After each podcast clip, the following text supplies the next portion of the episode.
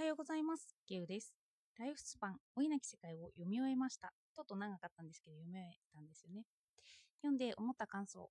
私は死を思うときに、老化を思っていたのではないか、と思わされました。では、なぜそう思ってしまうのか。あの筆者の体験から探っていきます。よかったらお付き合いください。本でははじめに筆者の元気だった祖母の話から始まります。常識を疑い、賢く元気で活発だった祖母。そんな祖母だったんですけど、年齢が80歳になる頃には当時の面影がなかったと言います。筆者から言わせれば、従来の祖母は10年前に亡くなっていて、今の体の不調を訴えている祖母は昔の祖母ではないと。私たちが死を思うとき、そこには今の自分とは違う自分を想像しています。体のあちこちが傷んでいたり、思考が鈍っていたり、思うように動けなかったり。そんな時に私たちは長く生きてはいたくないなと考えます。苦痛とともに生きるのは嫌だって思いますよね。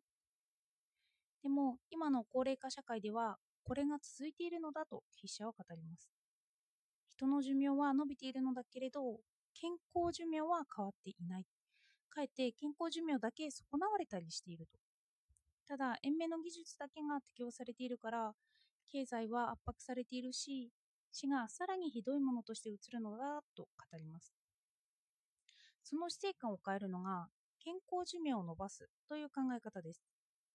老化を病気と考えるとき、それは実際の病気ではなくて、健康寿命を伸ばすという考え方です。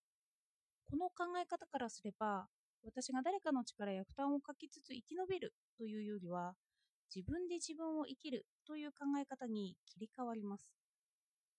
筆者の祖母が昔の活発で自信あふれる祖母のままいるというようなイメージなんですよ。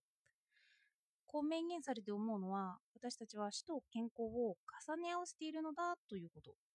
老化と考えるときに体の節々が傷んでいるというイメージがあるから、そこまで長生きしたくないと考えることがあるということなんですよ。例えば私たちは高齢者の疑似体験ができると言われています。体が重くなって目もかすんで頭もぼーっとしてしまう。こんな年を取るとこのようになるのだと。この体験をすると高齢者に優しくなれるというのが体験する利点です。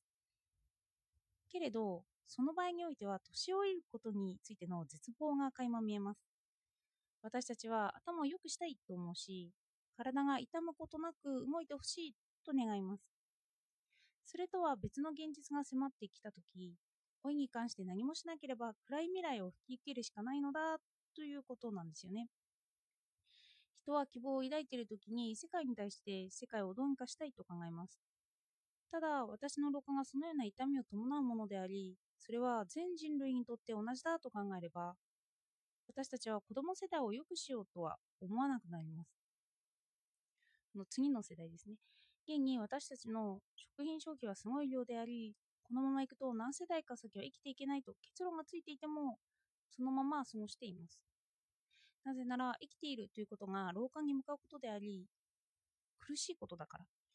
その苦しいことを和らげるための一種だと考えられているからとも考えられます。生きることが辛いし苦しい。こう思った時に私たちは環境を変えようとは思わなくなります。ただ死を受け入れればいいのだからとなるからなんですよ。ところが健康寿命が伸びて死ぬ直前まで今までの自分を保って死ねるとします。の老化を病気と捉える場合ですよね。で、今の私のままで死ぬ死ぬことができると。せいから老化というマイナス面が消える。イメージで言えば、10代の体でなくなるというようなイメージなんですよね。頭もよく、体も活発に動く状態で死を迎える。私たちは若者が亡くなってしまった時の方が悲しみます。かえって老齢でずっと苦しんでいるよりは死んでよかったというような死生観を持っています。だから、うん、環境問題を地球環境を変える取り組みを本気で考えたいのだという解釈が本からできるようになります。すみません、文明が変でした。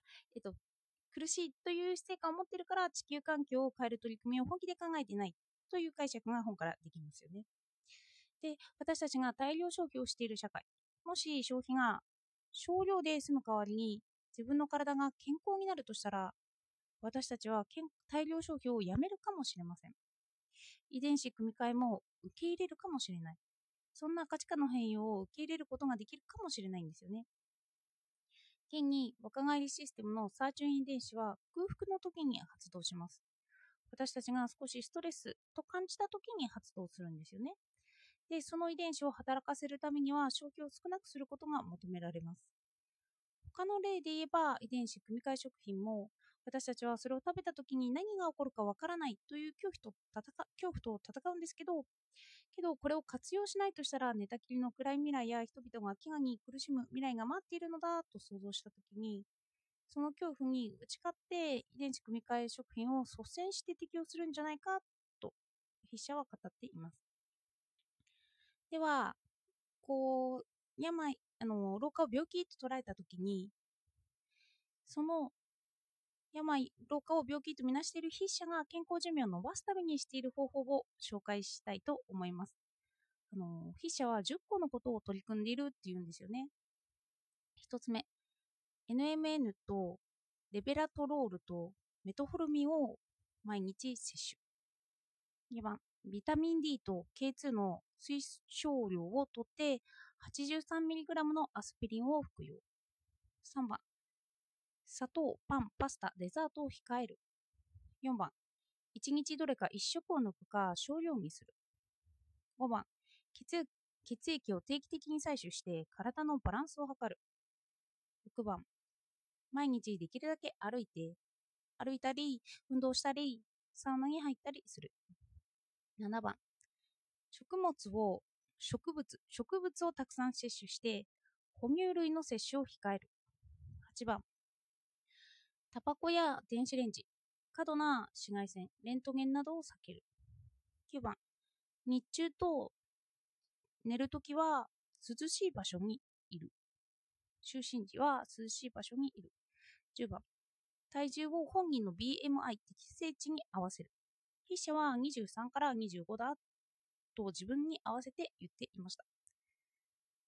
羅列しましたけど、このライフスパンにはどうしてこのような行動をとるようになっているのかの理由が細かく述べられています。そしてそれを実践している筆者は健康なんですよね。筆者のそれを実感して実践している周りの人々も健康寿命が長いと述べて述べています。私たちが病気と戦うときに苦痛と戦うことがよくありますよね。風邪をひけば高熱と戦ったり、足の怪我をすればその後のリハビリを頑張ったりします。それと同じように、老化が毎日の敵だとすれば、それと戦っていくことは健康寿命を伸ばすということなんですよ。私たちは寿命を伸ばすというと、渡してない私を生きる期間が長くなるのではないかと思うかもしれないんですよね。でも、今の自分を保つために、自己アイデンティティを保持するために努力するとしたら、寿命の捉え方が変わるということなんですよ。では、ライフスパン読み終えて、ちょっと紹介してみました。